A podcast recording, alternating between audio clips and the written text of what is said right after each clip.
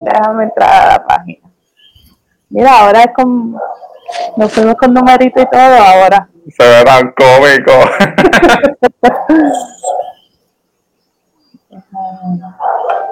ok, aquí estaría.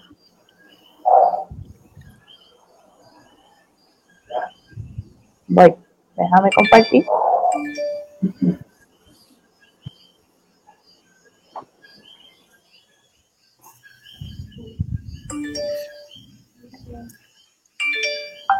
Ya. Bueno, tanto. bueno, muy buenas noches. Buenas noches a todos los que nos están escuchando a través de nuestra página Hablando Puerto Rico. Retomamos la conversación luego de dos semanas de acuartelamiento espiritual, pero estamos bien, gracias a Dios. Estamos de nuevamente de regreso y estaremos con ustedes nuevamente en la medida que sea posible y el Internet lo permita todos los miércoles a las 8 de la noche. Según un estudio en Puerto Rico de que tenemos el mejor Internet del mundo y no sé cuál es, pero dice eso el estudio. Nada, anyway. Estamos aquí nuevamente y hoy estamos con invitados y hoy vamos a tener un tema súper bueno, súper especial y un tema que está bien caliente en la boca de mucha gente. Y es un tema pues para aclarar mitos, aclarar dudas. Usted puede participar a través del chat, enviándonos sus preguntas, sus comentarios con el debido respeto que siempre pedimos, claro está. Eh, para nuestro invitado esta noche damos la bienvenida al doctor José Vargas Vidot, que nos acompaña en esta noche. Hola, ¿cómo están? ¿Cómo están? Estoy súper entusiasmado que se por fin se haya dado esta cita. Sí. y también nos acompaña el licenciado José Rivera Cruz, hermano. Y la licenciada Ani Rivera Cruz, una de nuestras hosts de nuestro programa en Hablando Puerto Rico, mi compañera de análisis, de opinión, de noticias, de todo. Ani, buenas noches. Buenas noches, ¿cómo están ustedes? ¿Todo bien? Bueno, Araceli vino, Araceli, eso es parte de lo que de lo que vamos a estar hablando hoy. Ya tenemos la primera pregunta en un ámbito legal. Yo estoy bien agradecida de que hayamos podido sacar este espacio, y más que agradecida de que el doctor esté aquí con nosotros, este, ¿verdad?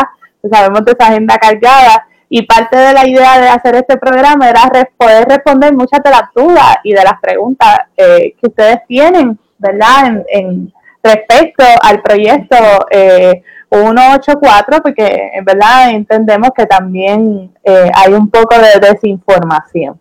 Así que, ¿verdad? Eh, esa es la intención de, estar aquí hoy y le agradecemos tanto al, a Valgapido como a José Rivera, eh, que está aquí desde el ámbito de la, de la consejería y la psicología con nosotros. Santos, tú y yo hemos hablado de este tema a, nivel privado en varias ocasiones, ¿verdad? Porque, y, tengo que señalar, eh, yo me posiciono también, o sea, yo voy, practico, muchos de ustedes lo saben, yo practico en la Iglesia Católica, Santos también, eh, y aún así entender, por lo menos yo entiendo, no voy, quiero hablar claro, no estoy hablando por Santos con las cosas que voy a decir aquí en el día de hoy. Eh, yo entiendo que hay mucha desinformación y que hay, ¿verdad? Eh, muchas agendas con, con, este proyecto. Así que queríamos ir a la fuente, eh, considerando, ¿verdad?, que, que el doctor Barcapido fue uno de los coautores de la medida. Eh, así que, Santos, zumba tu, ¿verdad?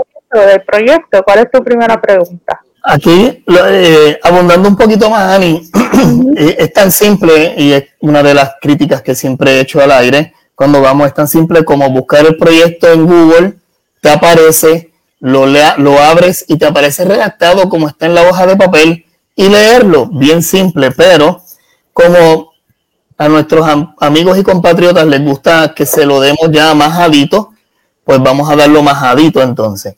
Mm. Uno, uno de una de las principales preocupaciones de muchas personas con este proyecto 184, doctor Vargas Pidot, es el proyecto que dicen que atenta contra la libertad religiosa. Ese es el tema que más ha tocado la gente, que más ha preguntado. eh, no, es que ese proyecto me dijeron, me dicen, eh, X me dijo que atenta contra la libertad religiosa. ¿Qué nos puede comentar el eh, doctor Vargas Pidot?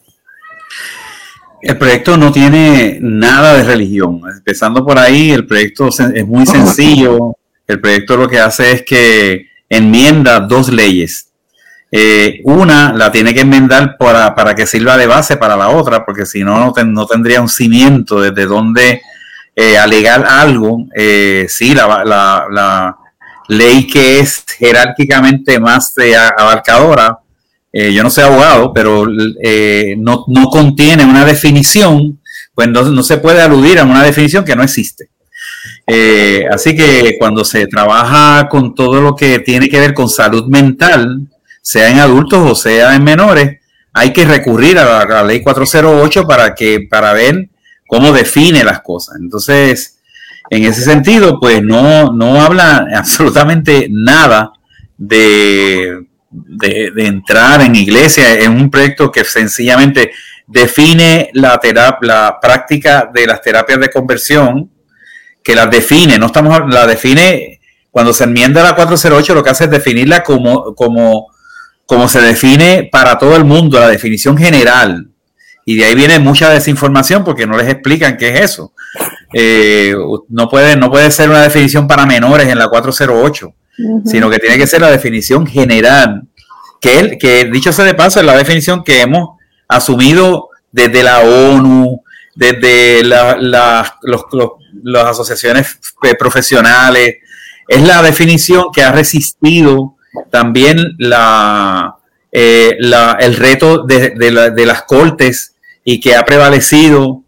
Eh, así que eso, es lo que hace, lo primero. Y, ahí no habla para nada de religión. Ahí no se mete en la iglesia, no se mete en culto, no se mete en crianza, no se mete en nada. Es sencillamente define la terapia de conversión, porque ya, eh, ya en Puerto Rico, en el 2019, se estipuló ya como orden ejecutiva que las terapias esencialmente están prohibidas y están sancionadas como algo malo, que no sé, que no es terapia nada y que cualquier profesional de la salud mental que, que se atreva a incurrir en inducirlas, en practicarlas, en inclusive sugerirla, pues podría estar expuesto, no por mi ley, ni por, no por el 184, sino porque ya está eso ahí este, en un delito, ¿verdad? Y en, el, en este caso, pues podría eh, pagar con eh, su licencia o con una sanción de su colegio o con la junta examinadora. Entonces, la segunda parte donde, la, donde, donde ponemos un parrafito es en la 246, eh, que precisamente entonces incluimos eh, la terapia de conversión en menores practicada por profesionales licenciados o eh, eh, sitios ¿no? este, que estén certificados o licenciados para proveer servicios de salud mental, se tipifica como maltrato cuando se, hace una, una, idea de que siempre surge desde la homofobia y desde los prejuicios de llevar a un, a un menor o a una menor a una terapia que ha sido ya prohibida, ¿verdad? Eh, es una protección adicional y no se mete en crianza porque en realidad la propia, el propio proyecto explica qué, no es terapia. Una cosa interesante, el licenciado Jorge Farinachi hizo una, te lo voy a, se lo voy a enviar, hizo, no sé si lo han visto, pero hizo un escrito sobre hermenéutica eh, judicial y entonces él dice, bueno, ningún proyecto del Senado es perfecto. Sin embargo, de los que yo he leído, este es uno de los que más se acerca a la perfección porque en realidad está, no solamente dice lo que es, sino también lo que, no, es. Y entonces en lo que no es, que la gente lo obvia, pues es donde están todos los, todas las, toda la discusión que la mala información ha pretendido eh, implantar. Es decir, el, cura, el sacerdote, el, chamán, este, el pastor o la pastora, el, la, la, tía, el tío, el papá, la mamá, el abuelo, eh, pueden discutir todo lo que tenga que ver con orientación sexual de, su, de sus hijos, hijas, nietos, y eso no, la, ley no lo menciona, lo que menciona son profesionales eh, de la salud, licenciados y certificados. No hay parte para la iglesia ahí, no hay, no se mete ¿no? en ninguna parte, a menos que la iglesia pretenda que preservar o instaurar el derecho a la tortura. Eh, pero, pero la, la, ley 246 lo que hace es un catálogo de qué cosas son, son maltrato. Y como la ley 408 era tan... Eh, lo que mencionaba era la terapia de conversión, no, no lo describía, pues no había forma de proteger a menores. Porque el que quiera hacer lo que quiera hacer cuando, se, cuando es adulto, que haga lo que quiera. Eh, la gente drogas ilegales, pues la que lo haga. Si, si quiere, la gente se eh, rompe el, el, toque de queda, no sé, pero sea adulto. Pero en menores, eh, considerando ya las miles de publicaciones que hay de los efectos negativos a corto y a largo plazo que tienen las supuestas terapias, pues, y el menor no es dueño de su voluntad totalmente, eh, pues entonces eh, hay que cuidarlo, el Estado tiene que cuidarlo, eh, y por varias razones, en mi caso, que soy el autor y los demás fueron autores que se, se añaden, y responsablemente he llevado todas las cosas también, ¿verdad? Pero en realidad yo soy un estudioso de toda la, de todo el, de toda la dinámica de poblacional. Eso siempre lo he hecho. Y, por ejemplo, la, hay una inmensa cantidad de abuelos y abuelas que cuidan nietos y nietas. Así mismo es. Eh, pero hay un agravante sobre eso. El 60% de los abuelos y las abuelas que crían eh, están por debajo de, los, de, los índices, de los índices económicos es decir, de pobreza. Y eso es bien significativo, 51%, hay un índice de 51% de pobreza en, la, en las últimas dos décadas en la infancia puertorriqueña. Hay muchos elementos que llevan a que un hogar no se configure de la forma que tradicionalmente se configura. Mm. Se han ido 290 y pico de mil personas en los últimos siete años de Puerto Rico y la mayor parte de la gente que se queda siempre son gente frágil, eh, cuidando a gente más frágil. Y lo han dicho porque tienen que hacerlo y hay una fuerza grandísima que los obliga, amorosa, pero, pero igual el resultado es que posiblemente muchos niños y niñas están a expensas de una de alguien que tiene que no tiene toda la información necesaria para hacer una decisión y que, y que necesita el concurso de su grupo de apoyo, la iglesia, el vecindario, inmediatamente que alguien eh, insinúa que un niño o una niña tiene un comportamiento eh, que para los efectos de quienes están en contra del 184 es aberrante, porque para ellos eh, una orientación sexual y una identidad de género diferente al, sexo biológico es una enfermedad, es una aberración o es un demonio, pues, pues yo, yo, no puedo, yo no puedo discutir eso, porque en la iglesia yo, no me meto, pero, pero si lo hacen y de momento la persona recurre a la red ilegal clandestina que existe en Río Piedras, en Ponce, eh, que no se anuncia en ningún sitio, porque los detractores dicen que dónde está esa lista de quienes están las terapias. No, pues si la consigue tendrá que conseguir también la lista de los puntos de droga, eh, la lista de los puntos de, de bolita, la lista de... Eh, en realidad las, las conductas clandestinas no se anuncian eh, abiertamente, ¿no? Nada, por eso fui tan extenso contestándote, porque quería verlo en el, para que viéramos desde un todo, ¿no? para, Dime, Santo. No, no, No, no, no, continúa, continúa. Una de las dudas eh, que también nos llegó eh, era que yo te voy a ser bien honesta. Yo, para mí, la iglesia simplemente no debe tocar ese tema, pero eso soy yo a nivel bien personal, ¿verdad? Este, si bien es cierto que pues yo he conocido gente en la iglesia que es muy amorosa, muy misericordiosa, también visto en casos donde hay menores envueltos, donde con ese tema en particular, ¿verdad? Con, con lo que son eh, miembros o personas miembros de la comunidad LGTBQI, eh, la misericordia se va y lo que hay es un comportamiento bien violento del adulto hacia ese menor. Eh, y parte de las situaciones que hay es que son las terapias de conversión. No sé si Tony quiere explicar. Tony, no, perdóname, que ahora estamos en público. José quiere explicar un poquito qué son las terapias y, ¿verdad? Su posición del colegio, porque yo entiendo que el colegio de ustedes no estoy segura, pero o tu posición, ¿verdad? Como profesional de la salud mental en ese sentido respecto a las terapias. Eh, Tony, antes de, de Tony, discúlpame, don José.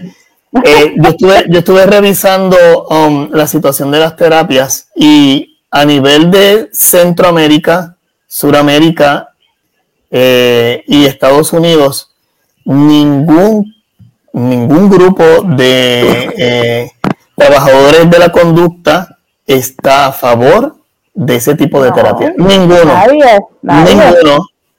ninguno. En, México, en México, eh, si una persona, en México es más, es más, más fuerte. Si la familia, alguien incurre en llevar a una persona a una terapia de conversión o reparativa, son ocho años de cárcel.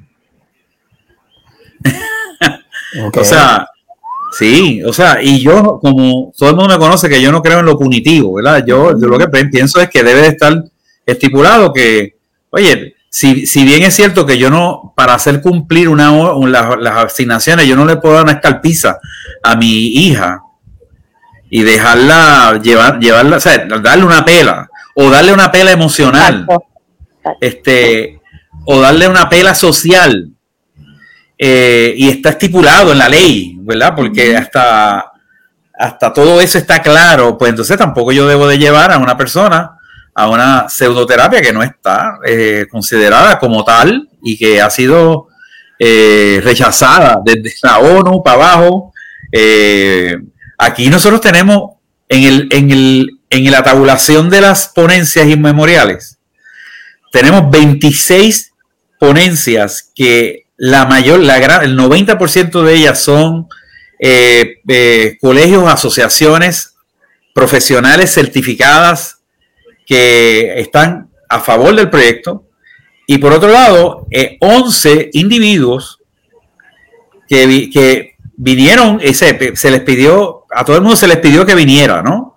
Eh, e inclusive incluimos a otras personas que no tenían turnos porque las personas de la senadora nos pidieron, mira, que hay una persona que habla, que hay no sé qué, y de momento pues lo, eh, lo, que, lo, que, haría, lo que hacíamos era que por lo limitado del tiempo y por el, la cuestión del COVID, porque estamos en otra consideración que nadie piensa, ¿verdad? Pero eh, le, le pedíamos a los paneles si podían separar y donar de su tiempo a una persona en el medio.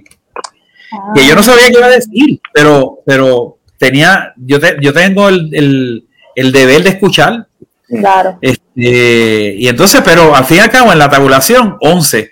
De esas 11, hay una pediatra que habla y el mismo colegio médico el mismo día la, desautoriza.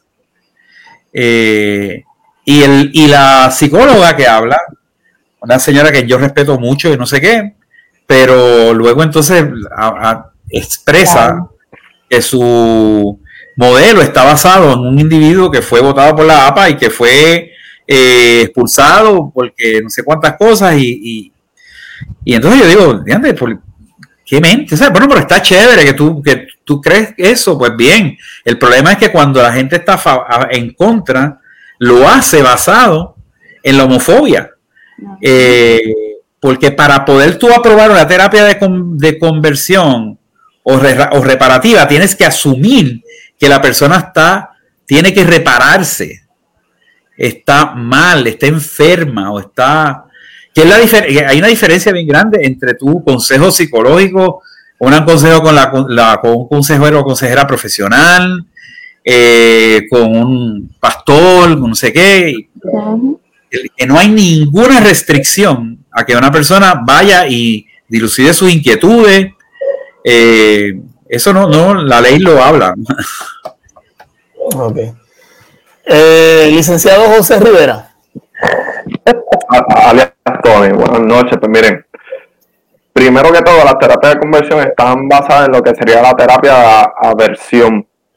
Son terapias mayormente conductuales eh, que utilizan el castigo en la misma terapia para que la persona evite sentir algún tipo de gusto o placer a, en lo que estamos hablando de este tema hacia una, una persona de su mismo sexo.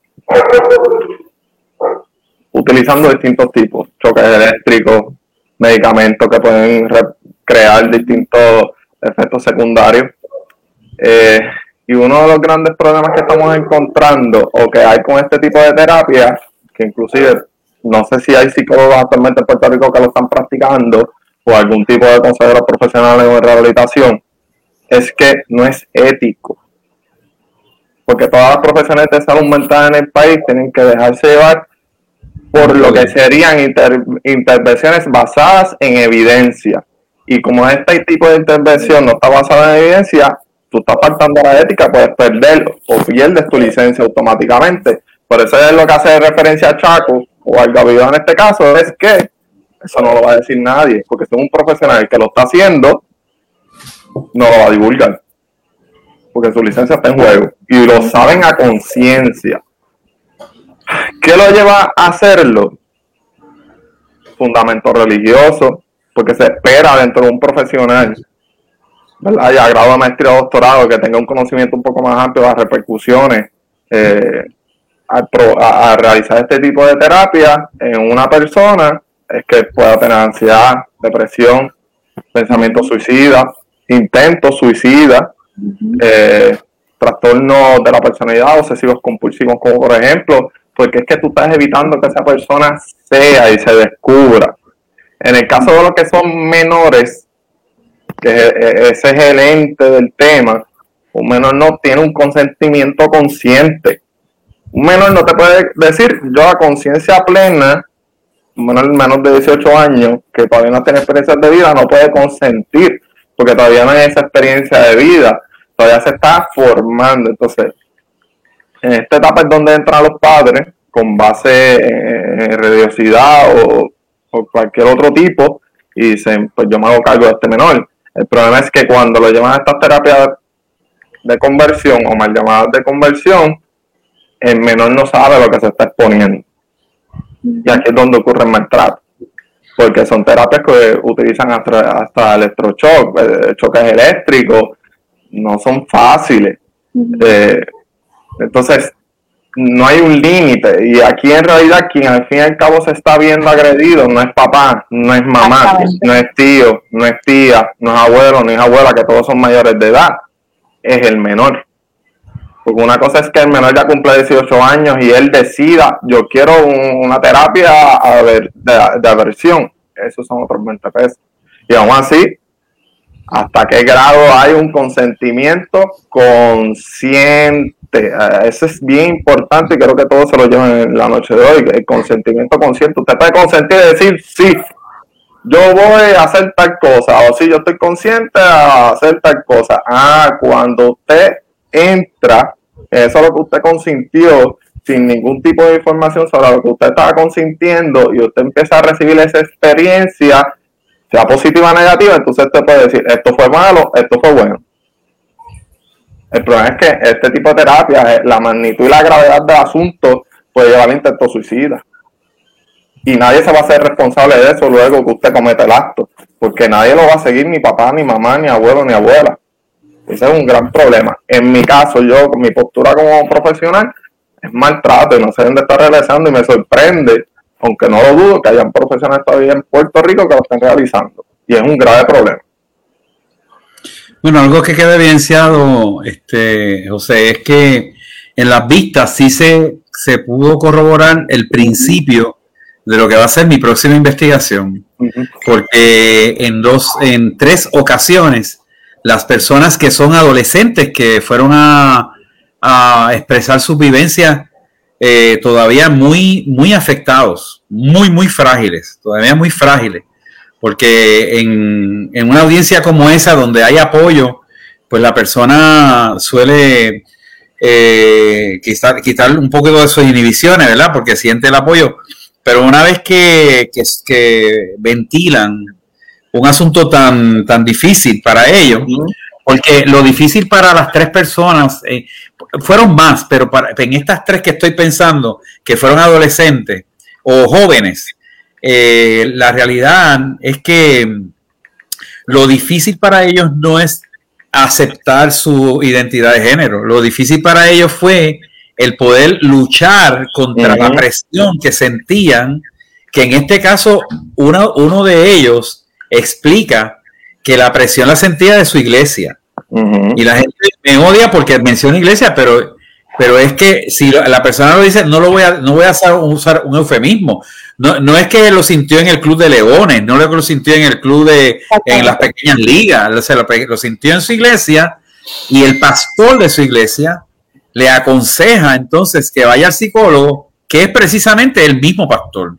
Entonces tiene la, la, la, consulta al frente de la iglesia. Entonces, eso es un abierto conflicto, ¿verdad? Por ejemplo, si yo fuera psicólogo y si, siguiera siendo pastor, como lo fui, porque yo soy un pastor ordenado, eh, yo no podría en mi oficina de psicólogo atender a una persona que estoy atendiendo en la parte de espiritualidad.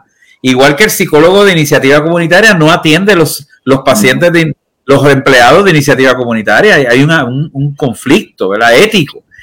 Entonces, en el caso de estas tres personas, puedo decirte que sin lugar a dudas, sin lugar a dudas, los tres recibieron terapias en Puerto Rico. Uno en Ponce y otro en Río Piedra, y, dos en Río Piedra y fueron las mismas personas. Es decir, que hay una red que empieza por una persona que es como el periodiquito, ¿no? Este, ah, pues yo te voy a conseguir la persona que es, pero esto lo tenemos que mantener así. Y esa persona tiene su trabajador social, tiene hasta psiquiatra y tiene. Entonces, ¿qué pasa? En este caso en particular, a mí me, me a mí se me salían las lágrimas porque este joven no tenía ningún problema con su orientación sexual, excepto que la iglesia no lo aceptaban y él ama a Dios sobre todas las cosas. ¿Cómo, concebir su espiritualidad tan definida, su liderato dentro de la iglesia y de momento sentir que para poder cumplir con Dios, él mismo se impuso? Entonces, buscar un lugar donde lo arreglaran para cumplir con Dios. La suerte de este joven es que su familia, su padre y su madre, eh, a diferencia de otras, en otras circunstancias, apoyar, lo apoyaron a él en ser, en, aceptarse como es. Eh, y no le vieron ningún defecto. Y le instaron, ¿verdad? Después, pero claro, ya el, ya el muchacho estaba herido. Eh, las cicatrices todavía son evidentes y ahora él tiene veintipico de años, pero cuando fue, cuando pasó eso, él tenía 15 eh, o 14, 14 15, 16 años. Es una crítica. Este, y, sabemos que hay otros intentos todavía más salvajes dentro del concepto de iglesia. hay un tipo de iglesia que sencillamente se hacen muchas cosas dentro que no se expresan afuera. Eh, pero esa es la excepción, gracias a Dios, ¿verdad? Es la excepción pero muchísimas personas han pasado en Puerto Rico y así pasó con, con, la persona de Ponce. Y, una vez que salgamos ya del 184, que yo espero tener éxito en este proyecto, eh, que esas personas estén muy, muy claras de que yo voy a perseguirles hasta conseguir que, que paguen el precio de todas las idealizaciones suicidas. Eh, que en Puerto Rico la técnica de electroshock y, lo, y, lo, y, la, y las técnicas físicamente violentas no son tan evidentes, pero en Puerto Rico se, se ha tratado de enviar por referido a campamentos en los Estados Unidos que están basados precisamente en ese tipo de bootcamp que te hacen la vida a papel, papelillo, ¿verdad? Así que, este, de hecho, ni, prácticamente ninguna de las terapias de, conversión han funcionado. Una cosa interesante es que las personas después que gastaron todo ese dinero y que se vieron que finalmente aceptan su identidad y trabajan con ella eh, pero después de haber pasado por, por, eventos que han sido trágicos, otras personas no han vivido para contarlo. Otras personas no han vivido para contarlo. Recordemos en, que en Puerto Rico, no sé si saben este dato, pero la consulta juvenil nueva, de, la de AMSCA, la que acaba de salir, habla de que uno de cada cinco estudiantes de nuestras escuelas tiene un diagnóstico característico de, eh, depresión clínica. Y que en el último año y medio se han registrado 15.000 idealizaciones eh, de suicidio, suicidas. 15.000. Yo no estoy diciendo que todo eso sea lo mismo, pero estoy diciendo que nuestra juventud y nuestra niñez está siendo apaleada por una cantidad de estresores y sin posibilidades de ventilar apropiadamente, porque ustedes saben que el sistema nuestro de salud mental es un fracaso. Eh, el, que, el, que, el del gobierno, ¿verdad? Esto, eh, y, y, entonces un, ser muy vulnerable, pues nada, desde sí mismo, sí misma, tratando de buscar cómo complacer el, el peer, ¿verdad? los grupos, eh, incurre en algo así, ¿verdad? Otra, otras veces son eh, otros testimonios que no pudimos llevar a la, a la vista, eran, hablaban sobre personas que fueron este, eh, obligadas, obligadas, ¿no? En, a una serie de, de, desconsideraciones.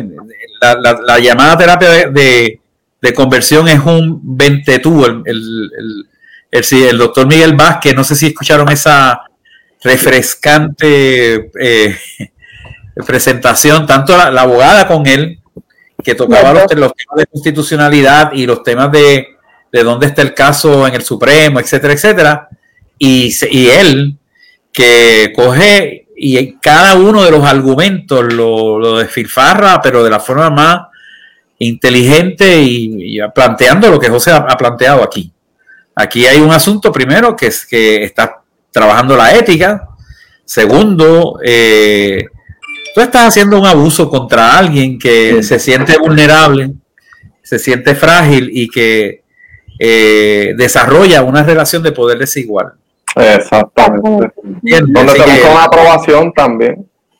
Claro. El, menor siempre, el, menor siempre va a buscar la aprobación de sus padres, de sus padres, de, de la iglesia, siempre va a buscar la aprobación. Al buscar la aprobación, él va a ceder y ante el miedo de que, en este caso, si lo hablamos desde términos religiosos, más en Puerto Rico, en que su alma se va a perder y que es perder su alma y el infierno, él va a ceder ante la terapia de conversión, pero sin tener una conciencia plena de lo que es eso. A veces ni los mismos padres van a tener una conciencia plena de lo que es la terapia de conversión. Entonces, constituyen completamente un maltrato, porque es que el menor lo que busca es aprobación, son menores. Ya cuando tú hablas a un adulto, un adulto aún puede buscar la aprobación de sus padres, pero es distinto, porque mediante distintos mecanismos él puede hablar, escuchar, informarse, pero un menor eh, eh, es completamente. Hay una, hay una opinión ahí de Luis Alejandro. no, sé si ustedes la pusieron al frente, que me pareció muy sabia, muy, muy sabia eh, eh, a mí me encantaría que el proyecto tuviera más agarre. Eh, mira eso, tan reciente como hace semana me refirieron tres jóvenes que sus padres hoy, en 2021, le intentaron someter a terapia de conversión. Y él es un trabajador social sobreviviente que dio una tremenda presentación.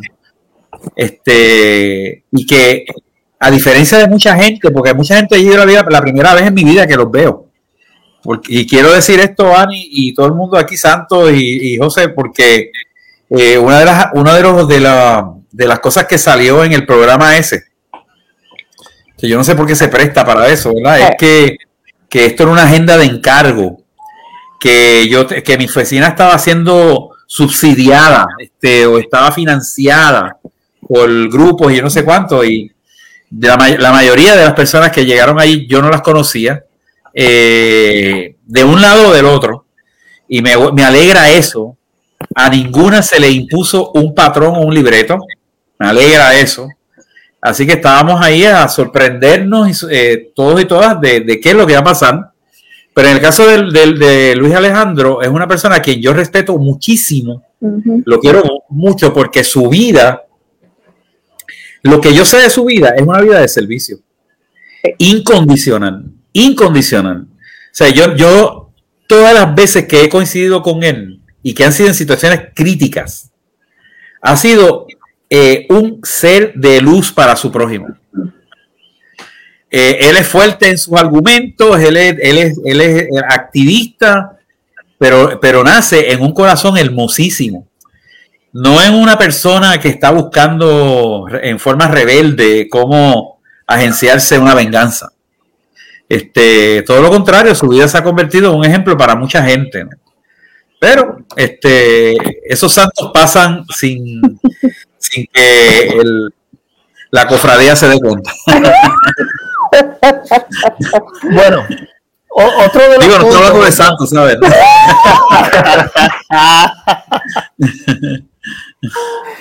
otro, otro de los puntos que, que expresaron mucha preocupación fueron los padres. Dice que los padres no van a poder criar a sus hijos según sus creencias. Yo no leí, yo no leí eso en el proyecto, yo me senté en el proyecto, yo no lo entendí así, pero si usted nos no puede aclarar. no, lo dice, no lo dice. De hecho, este, yo hice algo interesante eh, y sí, lo confieso, ¿verdad? Y es que mandé a una persona a las manifestaciones a que hiciera intercambio de, de viera, ¿verdad? Este, de dónde procede, no sé cuánto. Entonces, pues, como de algunas doscientas y pico de personas, pues yo dije, mira, entrevista como un 20 para que sea el, eh, el 10%, que eso es una muestra, no es, no es ciencia todavía, ¿verdad? Pero lo haces aleatorio, no sé cuánto, y entonces la pregunta es, ¿por qué, ¿Por qué tú estás aquí? Eh, ¿Por qué tú estás protestando? ¿Leíste la ley? Esa era la pregunta, ¿y quién te envió?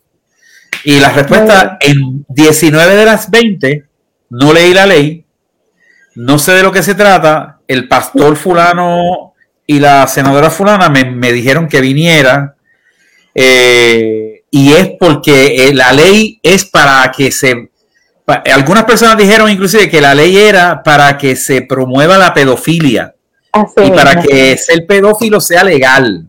Así mismo. Eh, yo, recordé, ¿verdad? Mateo 26, este, el, juicio de Jesús lo deben de trabajar. No sé si Ani en la, se trabaja en una escuela de leyes, pero ese juicio debe de trabajarse en una escuela porque evidencia elementos característicos de la, de la dinámica de la, de la personalidad, de la dinámica y de la personalidad humana, en momentos en donde la presión del grupo eh, aborrega a todo el mundo, ¿no? Este, bueno, ¿y quién, a quién van ustedes a escoger? Pues a Barrabás. Y, y, Pilatos teniendo el sueño de su esposa y habiendo sido eh, cauto en la forma en que está viendo a este tipo que no, ha cometido nada, según la ley del imperio, eh, dice, pero, pero ¿qué hacemos con este justo? hasta, lo, hasta lo cataloga, ¿verdad? Y entonces dice, bueno, pues crucifíquenle. ¿Sabe? E, e, esa misma es la, la tónica. Eh, porque yo les quiero confesar que cuando escribimos el proyecto, yo tenía la impresión de que todos los padres y las madres en Puerto Rico iban a estar felices, de que ninguno de sus hijos y de sus hijas iba a quedar en el entrampamiento de alguien que le iba a dañar su corazoncito, su inocencia, su candidez, su espontaneidad, su forma de ser, eh, amparado en la toxicidad y en la enfermedad de quienes tienen en la vida una, unos monstruos que les persiguen. ¿Sabe? Yo no, no, no, no puedo concebirlo. Yo, yo pensé, porque yo soy cristiano, yo, yo, esto es algo que yo por esto yo estoy aquí, por esto es que Dios me dio la oportunidad de estar aquí. Y claro, ahora me lo, me lo ratificó porque no hay redentor sin cruz. Digo, ustedes lo tienen de apellido, pero. Así es. Así que... El hombre de Ari que está limpiándose ¿Sabes qué pasa? Es que. Eh, Santo sabe que yo estuve los primeros 15 años de mi vida trabajando con grupos de jóvenes Ujú. en la iglesia y, y vi cosas muy lindas. ¿verdad? Vi una, o sea, yo, yo conozco un Dios de amor y misericordia para todos y todas y todos, donde cabemos todos, punto, sin restricciones, sin, o sea, ese, ese Cristo de los brazos abiertos y extendidos de par en par. Pero también vi, y era una de las cosas que, que Santos sabe, porque Santos y yo siempre hemos estado envueltos en esas cosas. O sea, yo, yo jamás voy a olvidar, y les cuento no para escandalizar, sino para, porque es que estas cosas, es que pensamos que estas cosas no pasan. Porque si no lo vemos, no lo escuchamos, como, como te preguntaban, pero ¿dónde están esos casos? ¿Verdad? Eh, no es una historia mía para contar, pero yo conozco un, joven que se suicida por, por esta misma situación. Y adicional a eso, recuerdo que una vez estábamos en este lugar eh, y esta persona, sea pastor o, ¿verdad? Fue un sacerdote, las cosas hay que hablarlas como son. Se paró en el ambón, habían jóvenes como de 14, 12, 14, 15 años. Y parece que uno de los nenes, la impresión que a mí me da antes de eso, había hablado con él y el, el, el sacerdote se para en el ambón con todo el poder que eso le da al sacerdote, ¿verdad? Porque estoy allá arriba y ustedes están abajo. Y le dice, así delante de todo el mundo, es que los maricones, y lo digo como fue, no van al cielo y se van a condenar en el infierno. Y aquí hay dos o tres. El nene sale cogiendo. wow. Y yo me le fui detrás. Voy a tratar. Y lo abracé. Y él lo único que me decía era, me voy a ir al infierno. Y yo no tenía forma de convencerlo de lo contrario, Chaco. Porque una persona con poder le había dicho eso. ¿Ok? Sorry que me emocione, Santos y Tony, ¿verdad? Pero cuando yo soy pasional con esto, es porque yo he visto cosas extraordinarias en la iglesia, vuelvo y digo, o sea, yo conocí un Cristo de los brazos abiertos. Y por eso mismo, porque conocí ese Cristo de los brazos abiertos, entiendo que todas y todos cabemos. Que si hay un adulto que quiere pasar por la terapia, yo no tengo ningún problema porque es una persona adulta, pues allá cada cual, ¿verdad? Con, como quiere vivir su vida. Pero una persona menor de edad que se puede traumatizar, que eso puede traer ansiedad, depresión y otras tantísimas cosas hasta llevarlo al punto del suicidio. No, el Estado y los adultos, nosotros y nosotras, tenemos la responsabilidad de velar por nuestros niños, nuestras niñas y nuestros niños, para que todos, ¿verdad? Y aquel que quiera pueda conocer un Cristo de brazos abiertos. Quien diga lo contrario, por lo menos el Dios que yo conozco no es, es otro, pero no el que yo conozco. Eh, así que discúlpenme que me emocione, pero lo que tú traes de que hay centros, mira, sí, te puedo decir, se, se disfrazan como organizaciones de base de fe. Búscalas, están ahí. Están ahí, sabemos dónde están, se disfrazan como base de fe. Damos terapia psicológica, estamos como una organización de base de fe o una organización sin fines de lucro al lado de la iglesia. Al lado de la iglesia o cerca de la iglesia. Entonces, pues claro, tu pastor va donde el papá viene y te dice, mira que mi hijo, eh, ah, no, traigo aquí, vamos a ayudar y hasta se cobra. Hasta se cobra.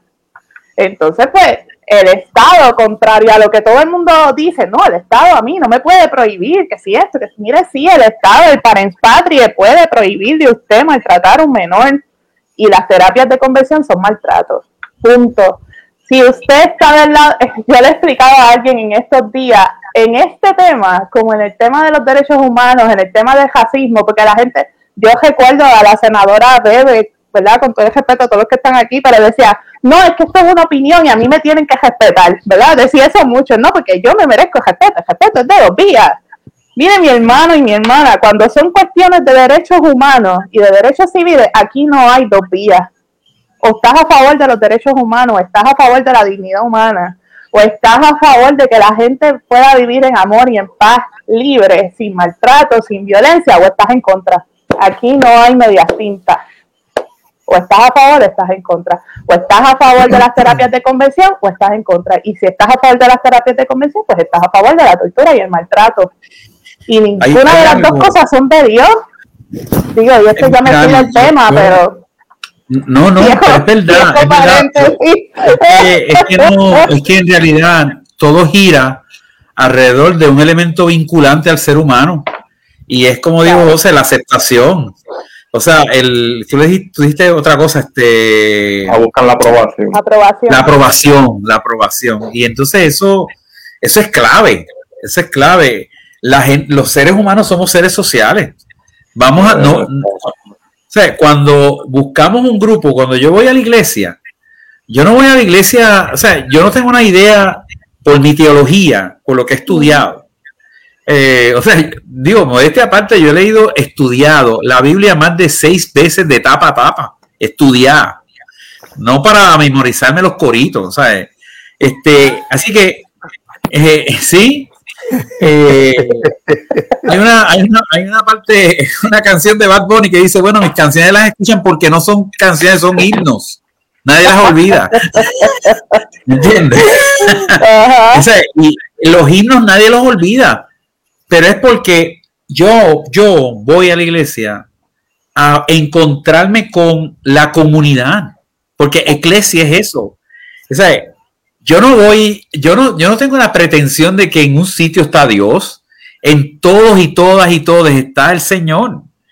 ¿Entiendes? Así que lo que yo, lo que pasa es que tengo una ventaja que un domingo o un sábado la gente en vez de irse a otro lado, se concentran allí y que, qué cool, ¿verdad? Que en vez de que me insulten o que me den un macetazo, pues la gente me diga Dios te bendiga.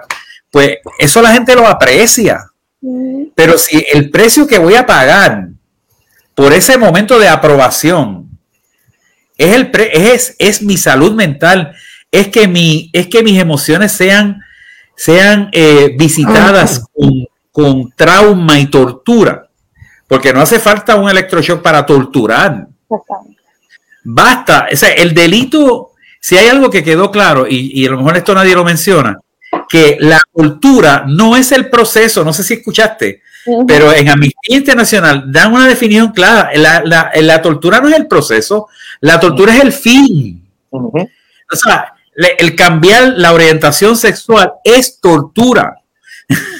O sea, que, si yo la quiero cambiar, para mí, pues cool, pero si yo cojo a otra persona, adulto o menor, y pretendo cambiarla, es una tortura.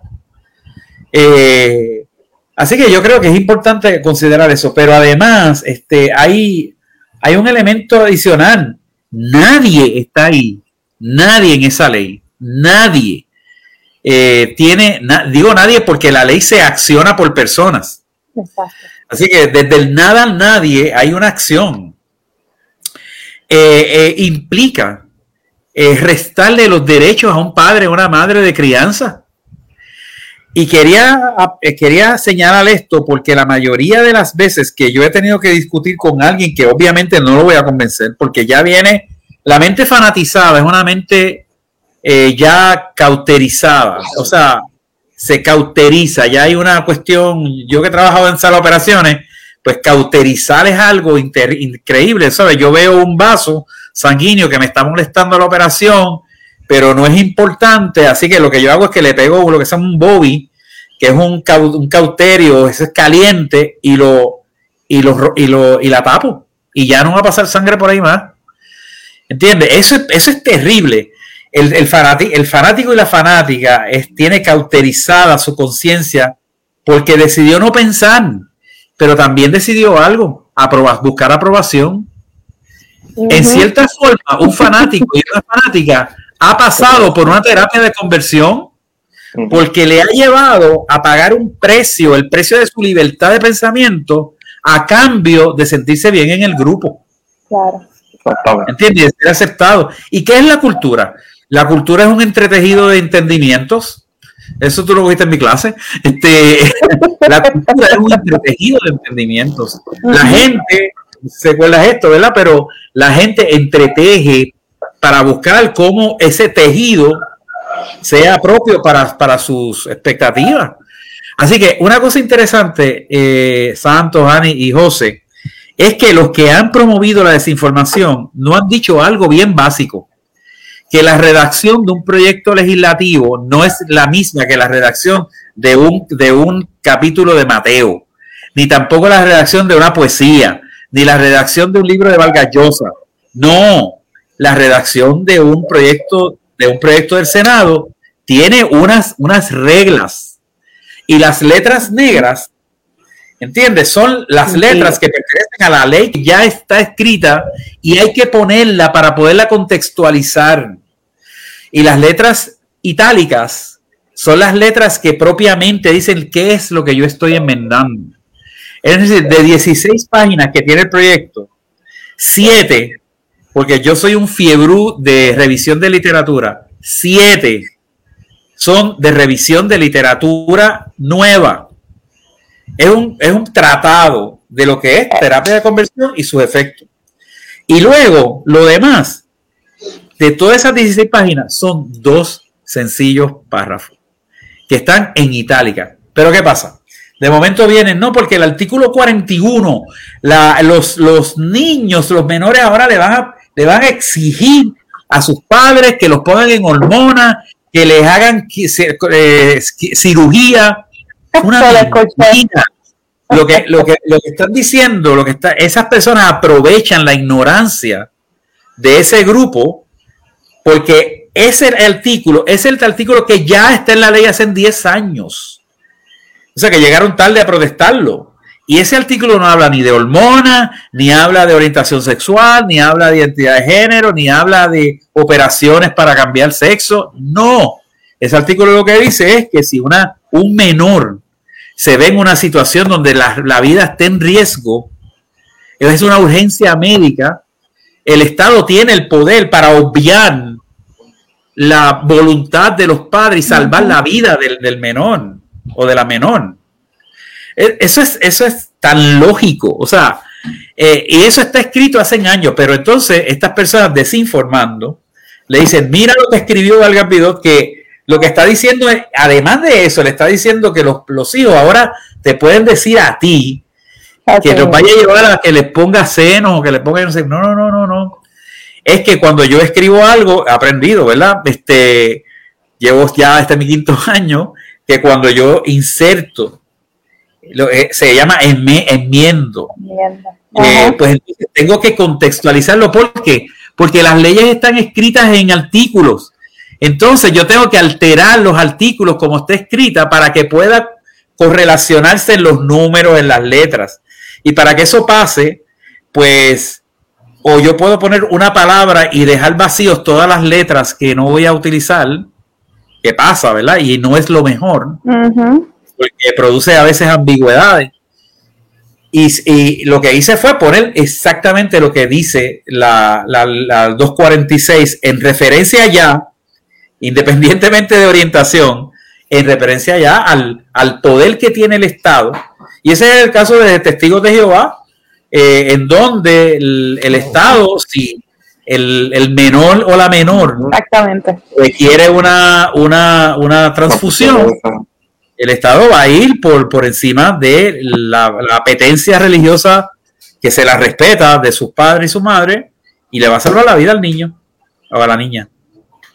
Pero tú sabes lo triste que es que tú sepas que precisamente la senadora es abogada. Y segundo, es senadora. Y de momento promueva precisamente la esa, información. O sea, mira, hay, una, hay un asunto que yo utilizo en mis clases siempre, se llama análisis de contenido. Es un proceso que tiene que hacer la gente cuando lee, ¿no? Este, algunos más sofisticados que otros, pero decirle a alguien que lo que yo escribí ya está escrito hace tiempo. La ley 408 es del es de, tiene 20 años ya. ¿Ok? La ley 246 fue en el 2011, tiene 10 años ya. Por lo tanto, a concederme a mí la culpa de lo que se escribió 11 años atrás. Ah, bueno, pues si, lo, si esas personas quieren enmendar eso y quieren dejar a sus hijos, a sus hijas a expensas eh, de las circunstancias, porque si en un accidente eh, van tres personas y uno es menor y los dos padres mueren, ¿quién va a dar la autorización para que el niño sea intervenido? Eh, es, cosas tan. Yo, yo el, dolor mío, Ani, y José y Santos, es que algo tan sencillo. porque puede haber divergencia. Oye, pues mira, ¿por qué eh, no, no, hablamos de, no sé qué, de, de, los sexólogos? O no hablamos, o puede, no sé, pero usar lo que no es el proyecto para provocar un ánimo bueno, yo quisiera, bueno, ustedes vieron esa señora en esa entrevista. Hasta el la expresión, no sé cómo que se llaman los abogados, le dicen a eso, este. El. El. Como, ¿sabe? Como. no sé dónde, ¿verdad? Pero la realidad es que yo, yo tengo, y, eso, ahora viene el 1.85. Eh, si la, si la, como dice el, el Luis Alejandro, si están buscando para poder, o por ejemplo, aquí, aquí la ley incluye el que, vamos a poner que, hay, hay, déjame dice el pensamiento, es que la ley incluye delitos que nunca se han cometido en Puerto Rico. Eh, el genocidio. El genocidio está, escrito en nuestra ley y tiene todo, todo un, todas las prohibiciones, etcétera. Entonces, pues quiere decir que nosotros debemos esperar a que hayan genocidios en Puerto Rico para escribir la ley. La violencia de género, la violencia contra las mujeres por ser mujeres, que sigue, que sigue cobrando víctimas y no se estipula como feminicidio, pues entonces hay que hacer falta poderlo ahí. Entonces, la gente dice, bueno, pero es que no hay casos. Bueno, no hay casos porque no hay ley. Pero en el momento en que se apruebe la 184 y se convierte en una ley que el gobernador la va a firmar, dicho sea de paso, digo, a menos que no le dé la temblequera que últimamente le está dando a senadores en el, en el hemiciclo, que ya están en el, en el proceso ya electorero. Eh, vamos a ver si la enmiendan y, les, y sacan la iglesia de ahí, pero es que nunca ha estado.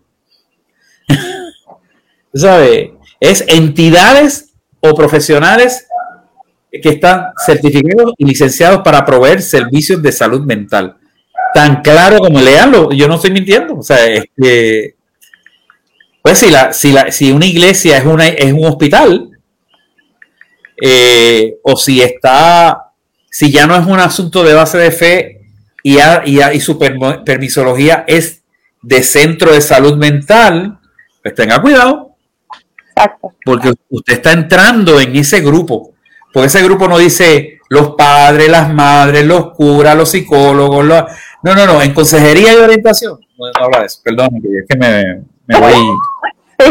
No, no, está, excelente porque se, ha, cubierto eh, gran parte de las preguntas que teníamos porque eh, hay dos que fueron contestadas al principio en referencia a la fe y a la religión. Una de ellas era eh, si, si el proyecto limita lo que se puede hablar en las clases bíblicas. Al principio se dijo que el proyecto de ley no toca a las iglesias, no toca eh, los grupos de fe, así que por ende no, no toca tampoco lo que esos grupos de fe enseñan en sus escuelas bíblicas. Pero Santos, ten, tenemos que tener también cuidado que la libertad religiosa o la libertad de culto no es una excusa para la canallada. O sea, el, el, altar debe, o sea, los hijos de Leví, que eran los sacerdotes que servían en el templo, de las doce tribus de Israel, la tribu de Leví era una tribu inservible. No servían para guerrear, no, no eran artistas, no, eran, no servían para nada. O sea, eran como que la gente no lo ve así porque la gente, tú sabes que idealiza a Israel, pero en realidad los tipos lo único que se les pedía era que sirvieran en forma limpia en el lugar santo. Pues los tipos se levantaban y se ponían las vestiduras mar y arrastraban todo el fango que había afuera y lo llevaban adentro. Y fueron castigados por eso. Pues yo traigo esa metáfora, ¿verdad? Porque en realidad el altar no es un altar, es una tarima. Pues el velo del, templo se rasgó. Vivimos en la gracia, en la misericordia. Eh, nadie es perfecto para agradar y a Dios tanto como para ganarse por sí solo o sola la salvación. Eso es escatológico, o sea que, pero entonces, ¿qué pasa? El altar no debe de ser tampoco el lugar donde utilizando tu relación de poder eh, puedas eh, herir la autoestima de la gente. Yo recuerdo en unas ocasiones en donde yo me pasaba arrepintiéndome, porque cada vez que yo escuchaba una predicación me sentía culpable. Y decía, pero ¿cuándo yo voy a estar santo? ¿Y cuándo yo voy a sentirme en paz? Bueno, pero nunca, porque el kick de una predicación en muchos lugares no es, no es, no es hacerte eh, tener, digo, yo sé que no es de lo que estamos hablando, pero no, sí, sí. Una, una, una relación de criterios de cómo servirle a Dios en el cielo. No, la reunión de los justos, de los santos, la de los santos, es una reunión para que las cosas sean en común. Es para que las viudas no estén desamparadas en el hecho, lo dice. Es para que eh, todo lo que decían ser suyo ya no lo es. Es buscar la, los elementos comunes, no los, los, elementos que nos separan. Eh, ¿Cómo se llamaría la iglesia si no fuera, de, si no fuera una comunidad? Eh, ¿Cómo tendríamos que llamarle al, al, altar que solo señala lo que nos separa? Eh, pues sería, tiene que haber una palabra que sea antónima de, de comunidad. ¿verdad? Pero no, el Señor nos llamó a hacer comunidad y, estar en comunidad. De manera que tengamos cuidado, santos, de que ese altar, que lo que, se, lo que debe servir es para podernos eh, eh, ilusionar, eh, para estimularnos a soñar. Es la utopía cristiana. otra gente tiene otras utopías, pero utopía siempre es necesaria para caminar. Eh, es para, bendecir el alma, el espíritu. Eh, sirva entonces para insultarte y tú te llegues a tu casa con suspicacia de cómo actúan tus hijos y tus hijas y empieces a provocar una intriga innecesaria. Y no te pongas esto que parece un machito, o no te pongas lo otro que parece la, una nena. Y entonces eso por fruto, ¿verdad? De lo que la alimentan. A mí me fastidia eso. Entonces, como yo, o sea, ese proyecto no es nuevo en mí. Yo lo, yo lo presenté en, la, en, el cuatrienio pasado, el proyecto número 1000. Y esta vez lo enmendamos para quitar precisamente la parte de las iglesias. Porque el, el era, eh, se, enmendaba tres leyes. Es la ley de, de donativo legislativo, y, se, y cualquier entonces iglesia que osara en convertirse en un centro de terapia de conversión, perdía los fondos de gobierno. Eh, y eso, era, eso fue drástico. ¿Tú sabes? ¿Entiendes? Así que esta vez, pues nosotros, mira, en realidad hay un consenso, Ana Irma, Bernabe, este, eh, María de Lourdes, este servidor, Nunca nos hemos, de hecho, nunca nos hemos sentado a planificar un fuetazo, a decir esto vamos a decir. Eh, no hemos tenido una reunión ni siquiera para eso, porque entendemos que es tan fluido eh, el buscar el mejor bien para nuestra niñez, que nadie debe estar en contra de eso. Nadie. Nadie. Hay gente que yo la he escuchado en la iglesia, prefiero que mi hijo sea un tecato, que lo maten en la calle, pero lo maten como macho antes de que sea un, hombre, un hombre gay. eso es terrible. que estemos promoviendo una, expresión de esa naturaleza. Así que eh, es complicado. Yo he recibido todos los palos. Quiero decirles a ustedes lo que es sentirse eh, que tú abres tu correo en nada que es convincente, porque lo digo hasta con un taco en la garganta, porque todo el mundo sabe que por todos los años de mi vida profesional y antes, siempre, hasta el día de hoy, he sido un servidor de los demás. Y de momento me cataloguen como un hereje. De hecho, se usan las mismas palabras de, de Torquemada. Este, O sea, un hereje, un blasfemo.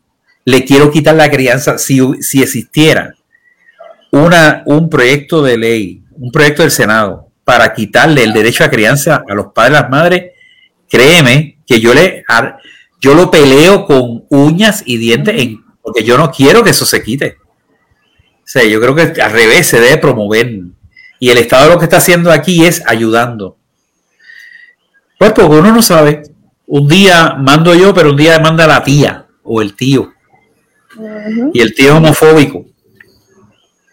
Eh, Es bien importante eso. Yo, yo voy a donde la secretaria de, Educación, que le reconozco un elemento fundamental, bondad.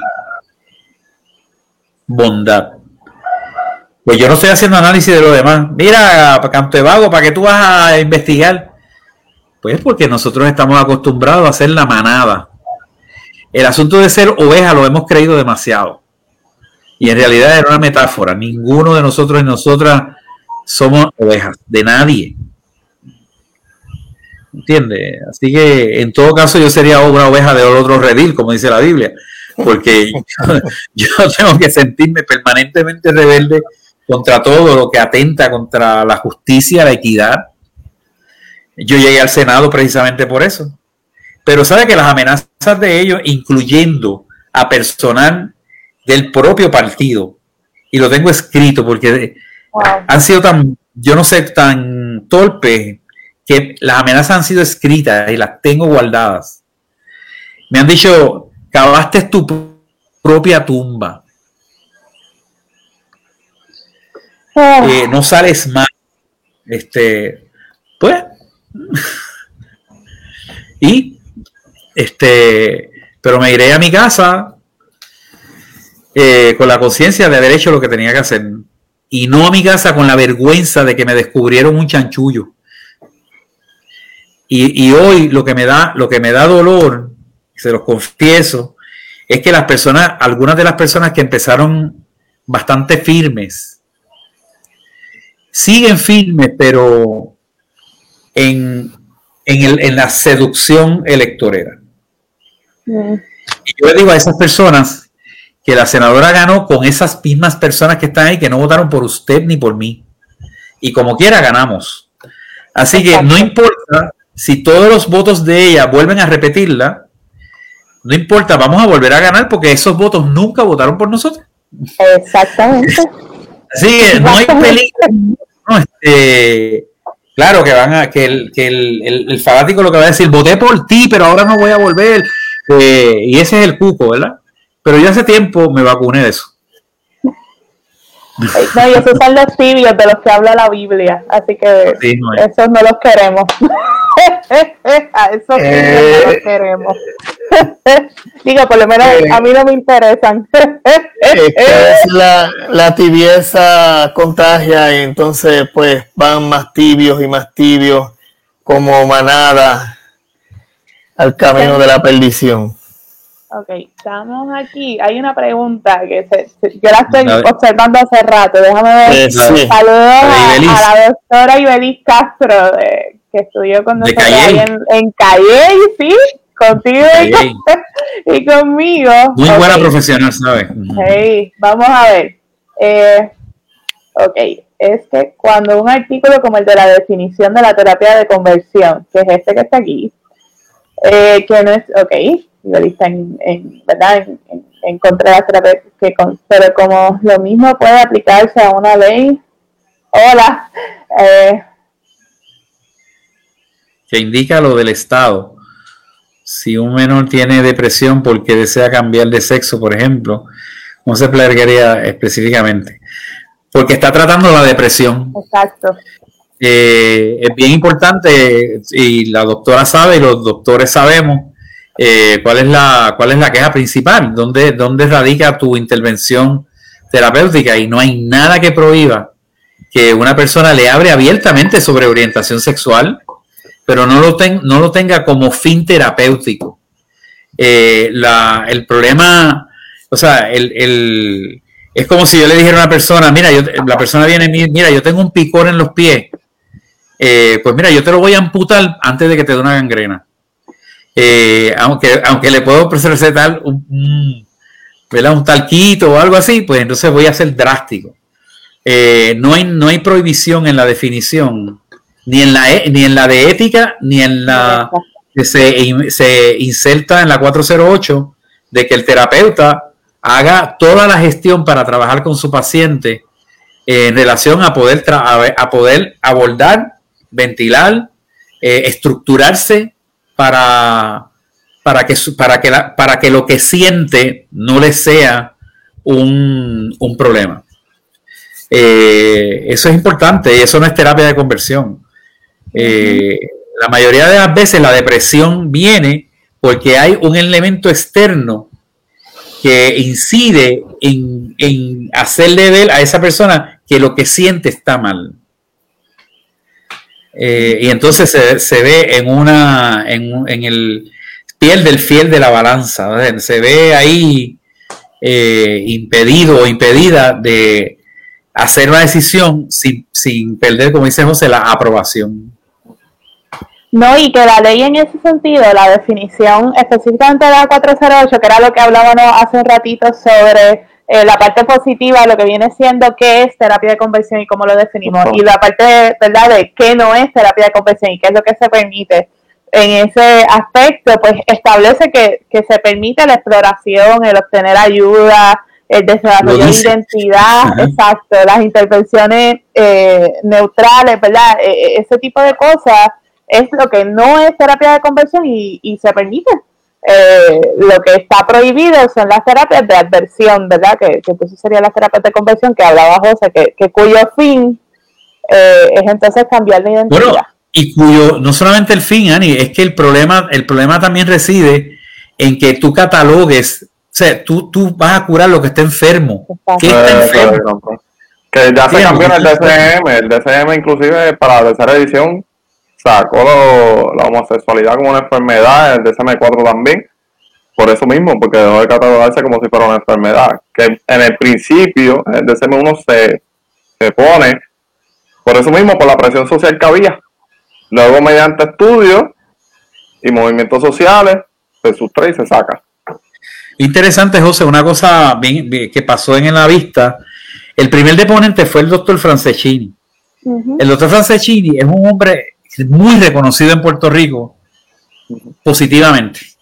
Eh, es, es psiquiatra y a la misma vez es neurólogo. Board Certified en, las, en ambas. Es un hombre ya con más de 30 años de, en la práctica, en su práctica. Y él eh, cuando, se, cuando nos avisó de que quería deponer, nos advirtió que él no iba a entrar en la ley, que él no le interesaba eh, decir ni sí o no a la 184, sino que él, que él sentía un deber que como perito explicarle a todo el mundo los términos de, lo que pasa según la lectura eh, de su experiencia y la lectura científica. pero además, interesantemente, José, algo interesante, que el grupo en el DSM3 que decide eh, eliminar eh, la homosexualidad de, como condición patológica, en ese grupo hay una votación de 58% a favor de que la eliminaran y el otro 42%, 42% era en contra. Y el doctor Franceschini estuvo en esa reunión y fue del 42% que estuvo en contra. Es decir, que él estaba a favor de que, de que siguieran el DSM-3 en ese momento como un elemento patológico. Eh, así que una persona que de momento, después de todos esos años para acá, recoge vela y va viendo en su práctica, eh, se requiere una enorme humildad para decir, como él lo dijo, yo metí la pata en ese momento y la vida y los estudios y los pacientes me han enseñado otra cosa. Y de momento la senadora lo único que le pregunta, como si estuviera en una vista de interpelación, eh, ¿usted leyó el proyecto?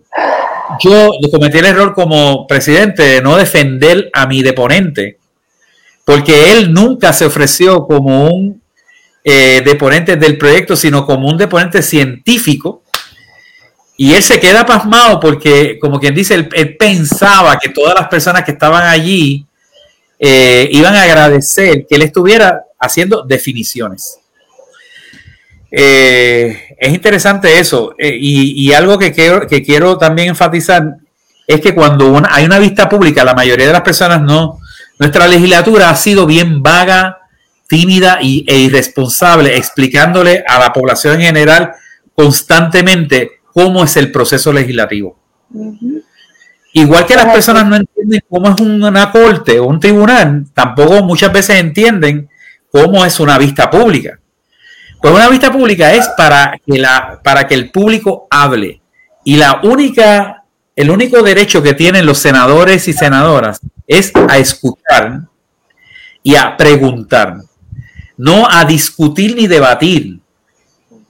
Eh, y, mucho menos el reglamento del Senado y el reglamento de la comisión prohíbe que un senador o senadora interpele a los propios senadores de la comisión. no puedes usar tu turno para que decir, yo le voy a preguntar a los senadores aquí si esto es ilegal. Eso no es ético, no es...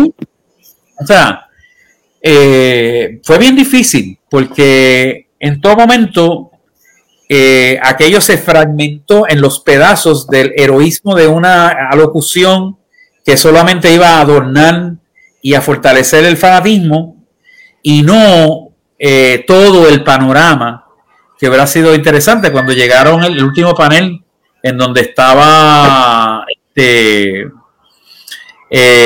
la el, doctor Miguel, Miguel Vázquez y la licenciada y otros deponentes, este, ellos se fueron. Eh, no estuvieron allí y no escucharon. Es una, falta de, respeto. Este, digo, yo no, nunca he hablado esto en público por ahí, pero lo digo ante todas las ciento y siete personas que nos están viendo porque eh, ya llega un momento, ¿verdad?, donde yo como humano eh, me siento drenado, eh, me siento triste, deprimido a veces, porque el Señor sabe que yo no busco ninguna otra cosa eh, ah, te reuniste para, para ver qué negocia. Yo no puedo negociar nada. Yo soy un senador independiente. A mí nadie me puede dar nada. Yo no tengo, yo no tengo partido. Yo no tengo eh, alcaldes o no tengo. O sea, ¿qué puede negociar la, la, secretaria de Educación conmigo? ¿Regalarme un libro? Eh, un libro, los que quiero comprar, los que quiero leer y a veces compro los que no quiero leer. Este, es tan triste que, ¿verdad? que nosotros hayamos llegado. Eso sí, yo les aconsejo un libro que es viejito, ¿verdad? De Vargas Llosa, que es la, la, lo tengo aquí, la civilización del espectáculo. Oh, muy bien deben de leerlo porque es como, creo que hay una edición nueva ahora, en el 2018, que yo la, la, resiento aquí, yo no sé cuántos han guiado un carro que tiene cuatro cambios y, te quedas en el tercero y te está pidiendo un cambio más. Pues me pasa con este que, es viejo, del 2012 y todavía no abarca, ¿verdad? Muchas cosas, pero aquí eh, yo dije, wow, yo tenía ese libro ahí, lo había leído y no había dado cuenta, estoy releyendo ahora. pero es, la verdad, nosotros vivimos en una política de espectáculo, en una legislatura de espectáculo, a veces en un periodismo de espectáculo. Eh, los, periodistas que yo respeto mucho vienen a donde a mí me dicen, Chaco, mira, yo, yo publiqué tu, tu proyecto. De hecho, después de la vista, salió un titular en el Nuevo Día que dice llegan a un acuerdo. y eso, eso, destruyó, volvimos al, número uno, porque el periodista que hizo la entrevista, ¿verdad? Que, cubrió la nota, un periodista muy responsable, lo digo donde quiera, Javier, un hombre bien responsable, bien serio, me, se sintió avergonzado, porque el titular no corresponde para nada a lo que se lee dentro del Así que hasta ese punto llegan a influenciar esas fuerzas que hoy son eso, pero mañana serán las mismas trompistas, o sea, serán, mañana encontrarán nuevas dificultades para aceptar un negro, mañana encontrarán las mismas dificultades para muchísimas otras cosas. Eh, pues como la, la libertad es un, la libertad es, una, es una, un regalo bien difícil de manejar, porque requiere tanta responsabilidad que mucha gente le delega esa responsabilidad a otros y a otras. Pero, pero no, los niños y las niñas están en nuestro, en nuestro ambiente y en, y en mi mapa de ruta como legislador. El ambiente está en mi mapa de ruta, los escenarios laborales están en mi mapa de ruta. Eh, yo, yo presenté 459 medidas, ¿recuerdan? Que hablamos. Se resumen. muy eh, bueno. Y, ya, y ya voy por cuarenta y pico, o sea, y todas son de altura. Y busco senadores y senadoras como los que suscriben este proyecto, que son senadores y senadoras serios o sea, los planteamientos de Bernabe en, el Senado han sido planteamientos importantes. Los planteamientos de Ana Irma han sido importantes y desafiantes donde deben de ser. Tenemos una unión brutal, hacemos cosas juntos y juntas. O sea, aquí ha llegado un momento interesante donde inclusive los dos partidos de mayoría, como no tienen mayoría, empiezan a emigrar hacia ese punto de reflexión crítica. Qué bien. Que es nuestro medio, y, no, y sin hablar de María de Lourdes, que, que igual entra en ese mismo medio, ¿verdad? Pero eh, para las personas que pensaban que no íbamos a poder, no íbamos a lograr eh, ese, esa, esos acuerdos de trabajo, pues lo hemos logrado y diferimos. Y diferimos, pero diferimos civilizadamente. Eh, para bien, y nos tratamos de convencer mutuamente y discutimos los asuntos y, llegan piezas más, más eh, ¿cómo te diría? Más, más, más gruesas, más rigurosas, más específicas. Eh, por eso es que cuando me, acusan de que el proyecto tiene ambigüedad y variedad,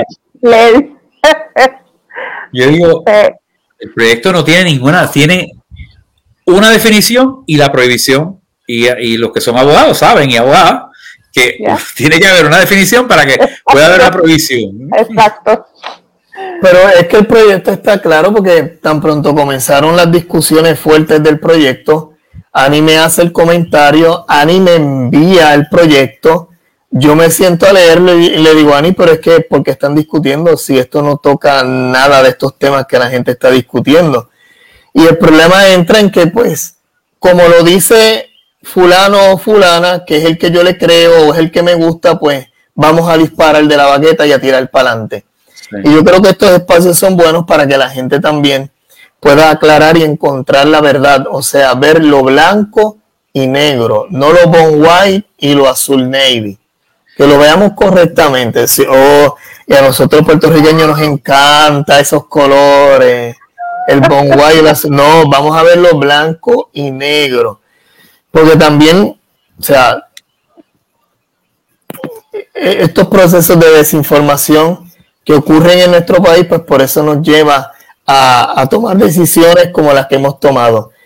Dando el ejemplo, sacamos un gobernador por malo, pero elegimos uno del mismo partido, siendo de la misma, del mismo clan, y nos gobierna hoy. O sea, ¿qué remedio podemos hacer? Pero, eh, como yo siempre digo, a veces hay personas que me lo corrigen. Eh, de la minoría salieron unas mayorías, porque no todo el mundo salió a votar como tiene que ser. Y a veces dos mil votos eligieron un alcalde cuando la población es de 15 mil en un pueblo. Y es complicado ver estas situaciones, estas discusiones y más que afectan a nuestros hijos, nuestros niños. Y yo creo que es bueno que también empecemos a tener eh, protecciones para ellos adecuadas, protecciones serias y protecciones importantes. Yo entiendo que prohibir las terapias de conversión vengan de donde vengan. Eso se tiene que prohibir. O sea, o que haya la fortaleza en una ley para que no se utilicen o se adjudiquen o se hagan o lo que quieran hacer y el que la haga ilegalmente que lo pague. Punto. Mira, Santo, ahí hay una persona comentando, Julián Ortiz, eh, que me parece que me encanta lo que está diciendo, porque lo está diciendo, mira, también está la intersexualidad, así que este por eso es que nadie debe ser, como tú bien dijiste, de ningún lado. O sea, en realidad el ser humano debe de desarrollarse como, como siente que debe desarrollarse y, y esos poquitos momentos en la vida en donde los imperios y, los colonizadores no, no dominan toda nuestra, nuestra conducta social, pues vamos a dejarlos en paz. Vamos a permitir entonces que, que, por, por, lo menos, por lo menos, porque vivimos una adultez estresante. Eh, hay personas que han catalogado ya la adultez como una enfermedad, porque sí. Eh, te creo, te, creo. Así que, o sea, uno dice, ah, voy a estudiar tal cosa y cuando me gradúe, y cuando me gradúe vienen más problemas. Eh, ¿Entiendes? no, pues cuando me retire, cuando me retire van 12 mil problemas más. cuando cambie de trabajo, cuando esto y lo otro, ¿y por qué entonces se insiste desde la, desde la prédica del amor? en seguir fragmentando este pueblo. Porque pecado es hacer, es saber hacer lo bueno y no hacerlo. Eso lo dice la Biblia. ¿Entiendes? Y, dice, bueno, en todo lo que podamos, procuremos la paz con todos. ¿Entiendes? Así que esos son datos bíblicos, donde, donde se esconden esos principios para poder eh, sostener una, un antagonismo tan agrio y tan indecente. Eh, una pena que, digo, lo estamos recibiendo también, pero que muchas personas no se dispongan a escribir a esos mismos senadores. Mire, no se deje llevar por esos troles, porque en, mi oficina hemos identificado cientos de personas que no existen. Eso es mentir, gente en la iglesia, eso es mentir. Cuando usted se presta en la iglesia para hacer algo, usted está mintiendo.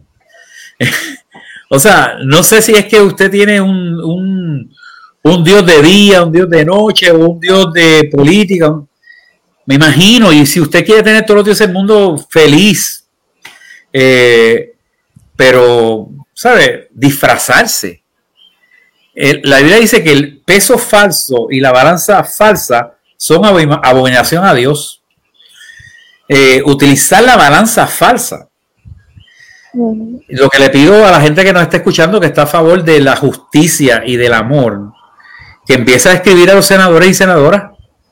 No le tiene que escribir una, profecía ni, una, ni un ensayo. Dígale, mire, no haga caso de lo demás, estoy de acuerdo con el proyecto del Senado 184. No tenga miedo.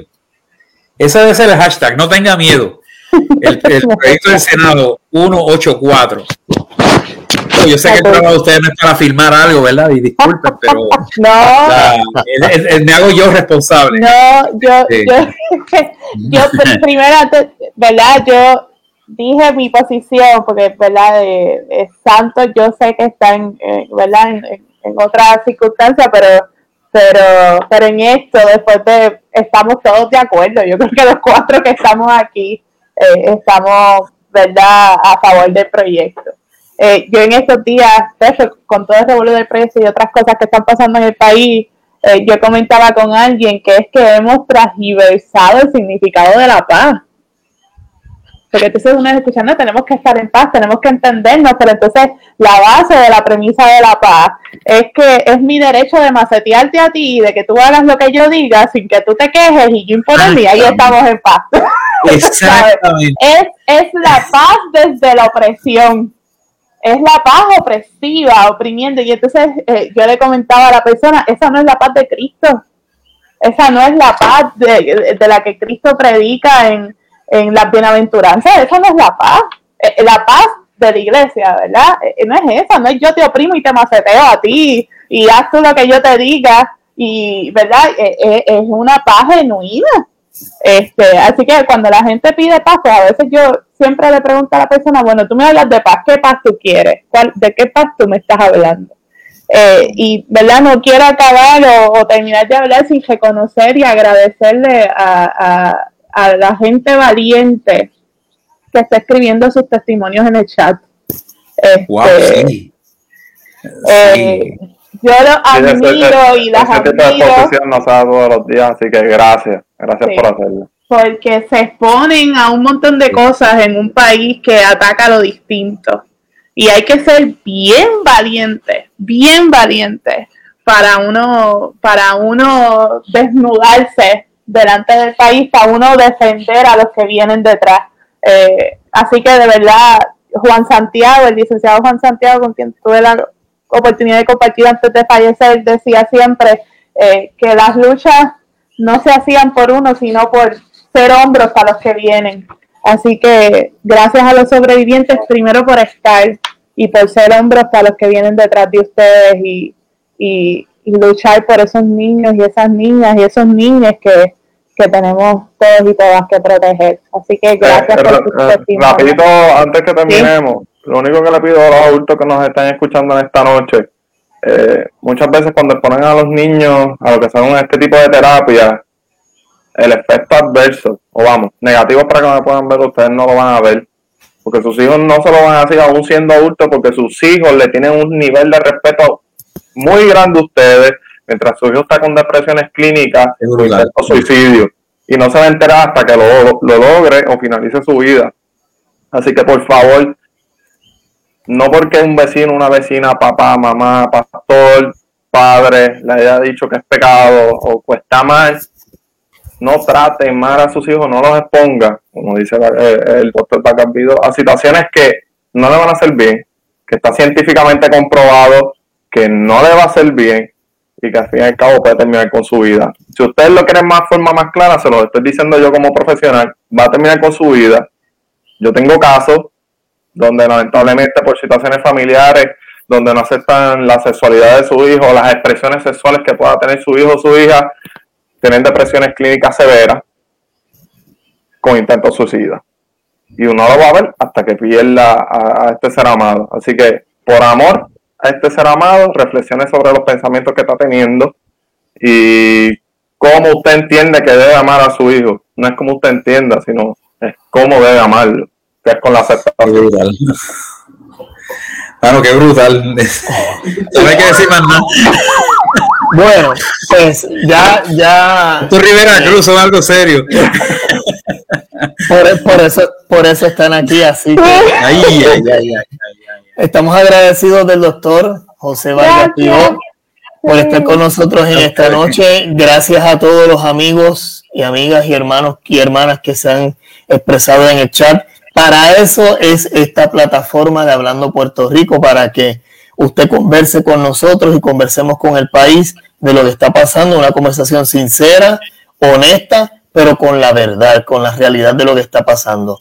Así que nuevamente agradezco al licenciado José Rivera Cruz, cariñosamente Tony, al licenciado José Vargas Vidot, cariñosamente Chaco, a Ani, mis querida amiga, hermana, Gracias por este rato, por esta conversación y esperamos que haya sido de información, aclaración y más que nada que estén bien claros y precisos de lo que está pasando. Duda, busquen en Google Proyecto 184, léalo, es simple, es fácil, es fácil, lo va a ver. Así que gracias, nosotros nos despedimos hasta el próximo miércoles. Antes, de acabar, Santos, Andrés, te amamos mucho. te amamos, papá. Te amamos un gracias. montón, Woody. Así que te amamos mucho antes de que acabe. Y a Solidario. Julián, a todos y a todas. Recuérdense en el Cristo de los brazos abiertos, de todos, de todas y de Apóyenme, no todos. me dejen solo. No me dejen No solo. Llamen, este, escriban a esos senadores y senadoras que tiemblan. No tengan miedo, que no tengan miedo. Un 84 debe de ir por nuestros niños, nuestras niñas y nuestros niños. Así que tiene que ir. Así Bendiciones. será. Nos vemos. Un abrazo, Gracias. Chato. Besos. Un abrazo, Bye, bye. cuídense. Gracias. Tony.